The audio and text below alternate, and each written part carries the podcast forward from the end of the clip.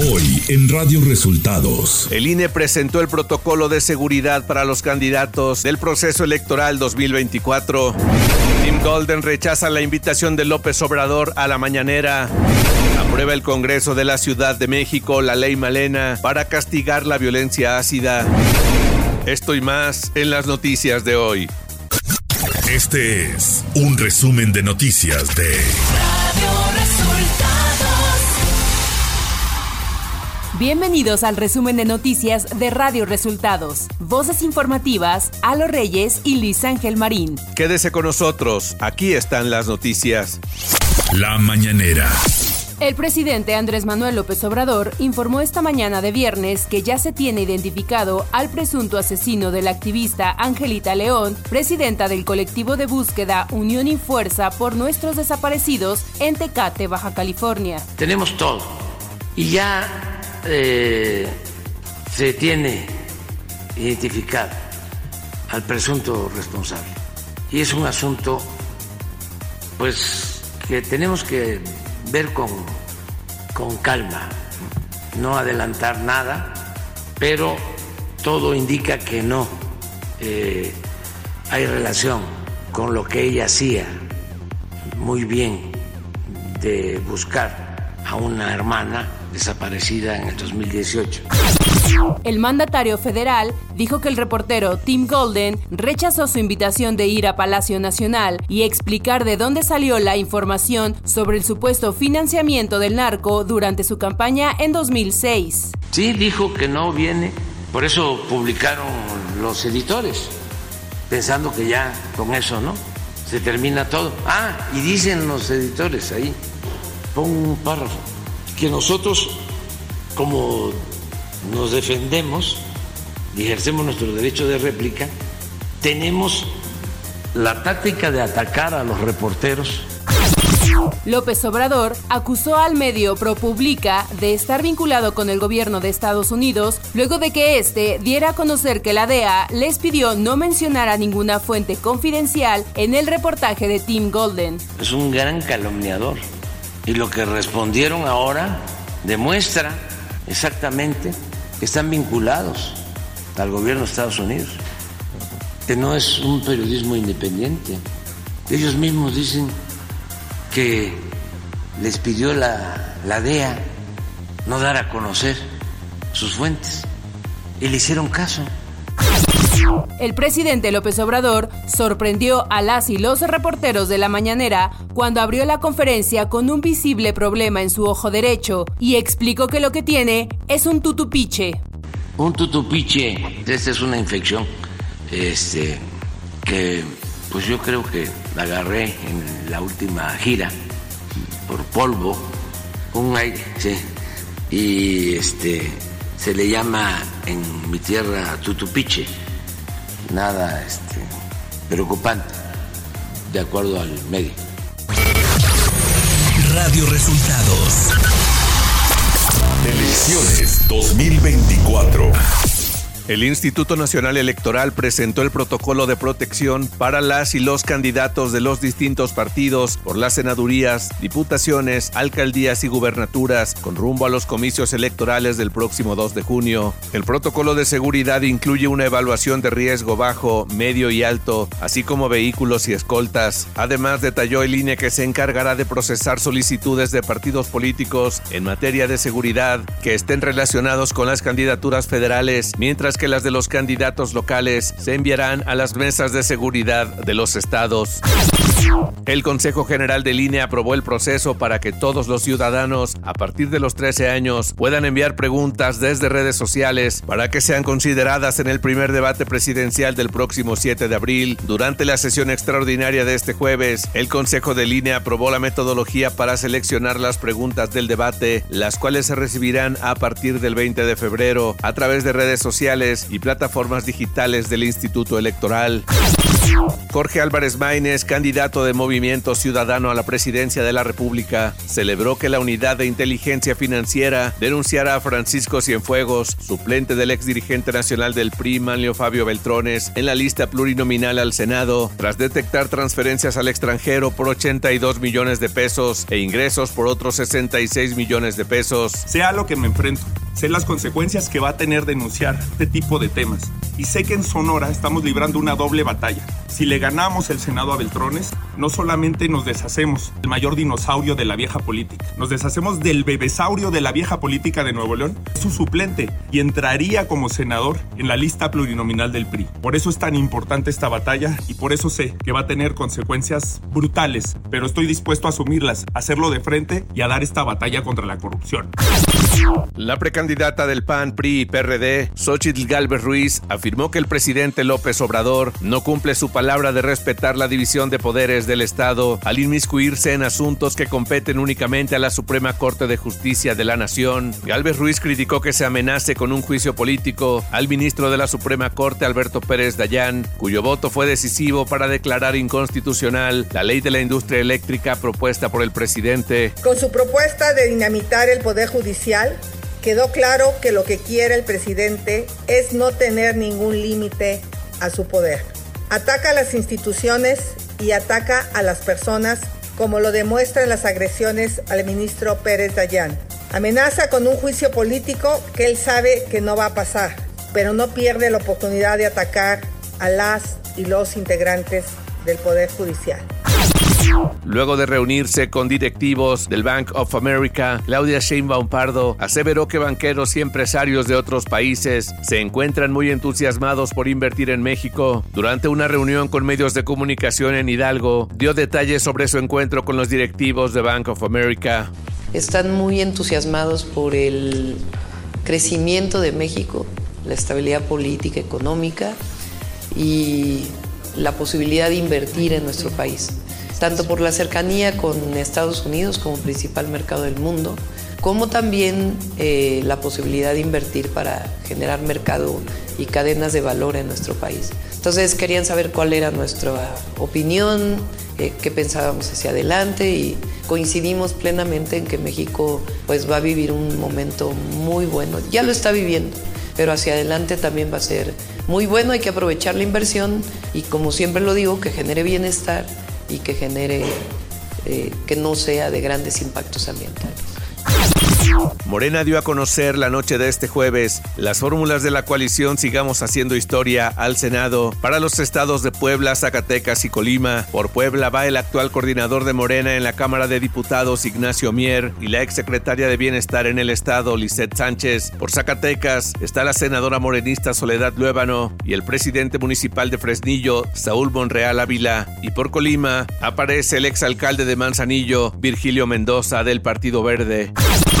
Salomón Chertorivsky, candidato de Movimiento Ciudadano a la jefatura de gobierno de la Ciudad de México, acusó que el gobierno de Morena a nivel federal y local está haciendo todas las trampas en la elección. Yo creo, insisto, que el gobierno de Morena, tanto federal como la ciudad, ha decidido hacer todas las trampas. Lo hemos denunciado en el Instituto Electoral de la Ciudad de México. Hemos señalado puntualmente, eh, con evidencia, eh, dónde están estas trampas, los actos anticipados de campaña. El precandidato a la gubernatura por la coalición Fuerza y Corazón por Veracruz, Pepe Yunes, interpuso una denuncia por probables delitos relacionados con el uso indebido de recursos públicos a favor de Morena y su precandidata, Rocío Nale. La denuncia es contra funcionarios del gobierno del estado. Concretamente, estas tres denuncias son por los eventos que se suscitaron en Poza Rica. Está eh, Ángeles perfectamente eh, respaldado eh, con pruebas y evidencias, la utilización de bienes y aparato gubernamental en beneficio de la candidata de Morena. Este este jueves se llevó a cabo el registro de Renán Barrera Concha y Cecilia Patrón Laviada como candidatos a la gubernatura y alcaldía de Mérida respectivamente por la coalición PAN, PRI y Nueva Alianza. Al evento realizado en las instalaciones del Instituto Electoral de Yucatán se congregaron miles de simpatizantes y dirigentes de estos tres partidos. Nacional. José Ángel Casarrubia Salgado, el Mochomo, fue absuelto del cargo de delincuencia organizada y aunque registros judiciales señalan que fue dejado en libertad en octubre pasado, fuentes de la Fiscalía General de la República señalaron que el líder de Guerreros Unidos estaría preso en el Centro Federal de Readaptación Social número 1, Altiplano, enfrentando un proceso penal por desaparición forzosa con relación al rapto de los 43 normalistas de Ayotzinapa.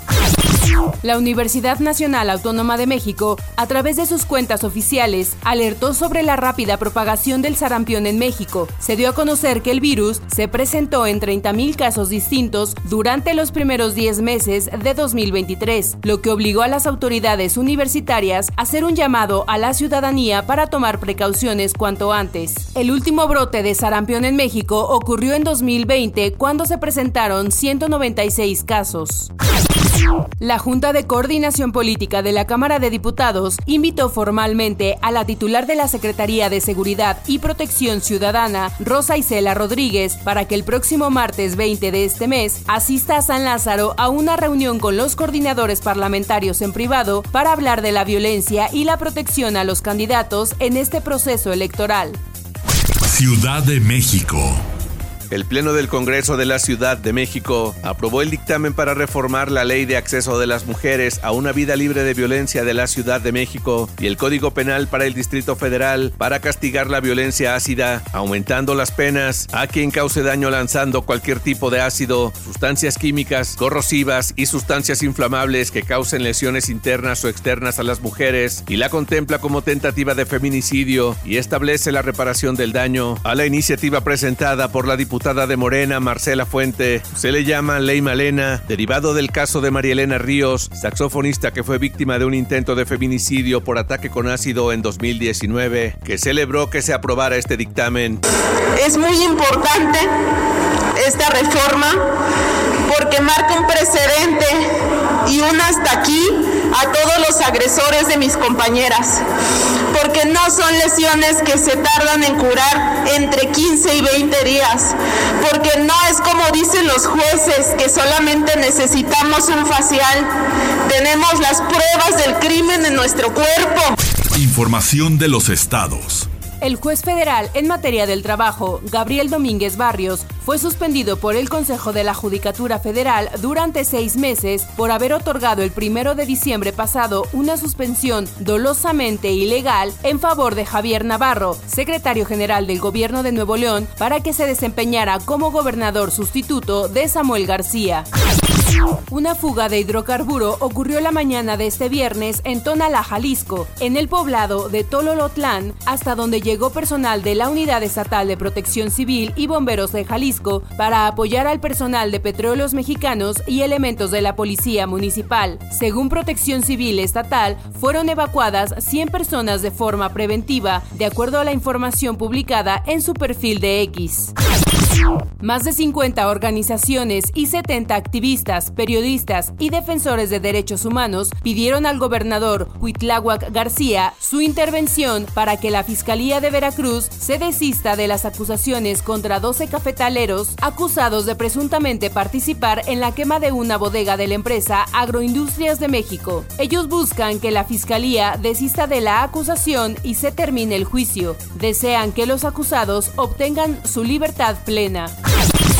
La tarde de ayer se reportó el asesinato de Angelita Meraz León, la presidenta del colectivo Unión y Fuerza por Nuestros Desaparecidos de Tecate, Baja California. En sus redes sociales, el colectivo Madres Buscadoras de Sonora refirió que Angelita buscaba a su hermano José Juan Vázquez, quien desapareció el 27 de junio de 2018. Economía. La Junta de Gobierno del Banco de México, Banjico, decidió por unanimidad mantener el nivel de la tasa de referencia en 11.25% por séptima ocasión consecutiva, aunque elevó sus pronósticos de inflación a corto plazo, marcó la pauta para hacer ajustes próximamente. Clima. El Servicio Meteorológico Nacional anunció que para este 9 de febrero se prevé que el Frente Frío número 34 se extenderá sobre el norte de la República Mexicana en interacción con una vaguada polar y con un nuevo pulso de las corrientes en chorro polar y subtropical, originando a la séptima tormenta invernal de la temporada. Ante estas condiciones, se prevén rachas de viento fuertes con tolvaneras, lluvias aisladas sobre el noroeste y norte del territorio, así como ambiente gélido y probabilidad de caída de nieve o aguanieve en Baja California, Sonora, Chihuahua, Sinaloa y Durango. De acuerdo con el comunicado de la Comisión Nacional del Agua, una circulación anticiclónica en niveles medios de la atmósfera mantendrá baja probabilidad de lluvia y temperaturas vespertinas calurosas en el occidente, centro, oriente, sur y sureste de México.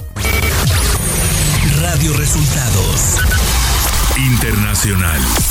El presidente de la Corte Suprema de Justicia de Colombia, Gerson Chaverra, condenó este jueves el bloqueo violento e ilegal que manifestantes afines al gobierno de Gustavo Petro hicieron al Palacio de Justicia, acto que consideró inaceptable. Los magistrados tuvieron que salir en helicóptero para salvaguardar su integridad física. El magistrado Chaverra agregó que la Corte Suprema exige al gobierno de Petro brindar las garantías necesarias para que el ejercicio de las competencias se puedan desarrollar sin presiones, hostigamientos o amenazas amenazas. Los ministros de Relaciones Exteriores de Egipto, Qatar, Emiratos Árabes Unidos y Jordania reclamaron avances hacia el reconocimiento de un Estado palestino, esto durante una reunión sobre el conflicto en Gaza celebrada en Arabia Saudita. En el encuentro en Riad también participó un alto funcionario palestino. Los cancilleres subrayaron la importancia de tomar pasos irreversibles para implementar reconocer el Estado palestino en las fronteras del 4 de junio de 1967. El presidente de Estados Unidos, Joe Biden, aseguró este jueves que la respuesta de Israel en la franja de Gaza ha sido sobredimensionada. Biden señaló que hay muchos palestinos inocentes pasando hambre y muriendo, algo que tiene que parar, declaró el mandatario en conferencia de prensa en la Casa Blanca. En entrevista exclusiva, el periodista Tucker Carlson le preguntó al presidente ruso Vladimir Putin si había considerado dialogar directamente con el mandatario estadounidense Joe Biden para buscar un acuerdo que acabe con la guerra de Ucrania. Putin aseguró enfático que hay contacto entre algunas agencias rusas y estadounidenses, pero que no hay nada que hablar mientras Estados Unidos siga enviando armas a Ucrania. Esta es la primera entrevista que Vladimir Putin concede a un periodista occidental desde la invasión a Ucrania en febrero de 2022. Y hasta aquí las noticias en el resumen de Radio Resultados. Hemos informado para ustedes Luis Ángel Marín y Alo Reyes.